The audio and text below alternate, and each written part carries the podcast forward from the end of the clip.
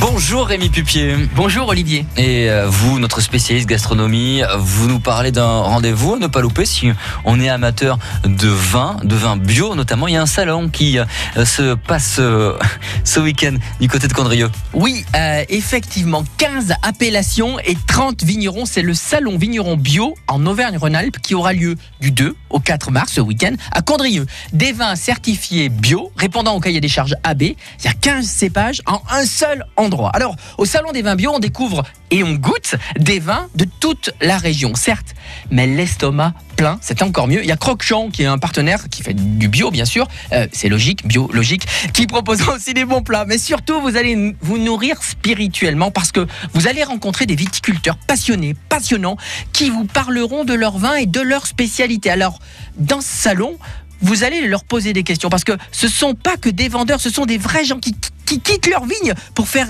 déguster le fruit de leur travail et ils sont heureux de vous faire boire avec modération. Ils veulent voir l'émotion que crée leur travail. Ils sont attentifs aux remarques et aux tas de choses que vous allez leur dire. Bref, posez-leur des questions. Vous allez voir, c'est chouette. Ils ont des chouettes réponses. Mais quelles questions leur poser? Bah, par exemple, euh, pourquoi ils sont passés au bio? Certains vous répondront que c'est une histoire de famille, d'autres vous parleront d'une approche responsable non seulement de leur métier, mais plus globalement de la vie, gestion des déchets, empreinte écologique. Ils ont du talent et savent répondre, c'est leur quotidien. Ils avouent que l'exploitation en biologique ne demanderait pas tant de changements que ça.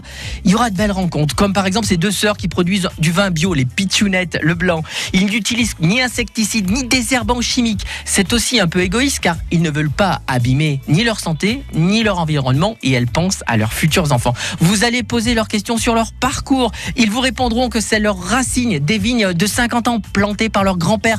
Ils vinifient à l'ancienne et vendangent entièrement tout seul. Pour les néophytes, la sélection par parcelle équivaut à faire une photo d'un cépage sur un territoire donné à un moment donné.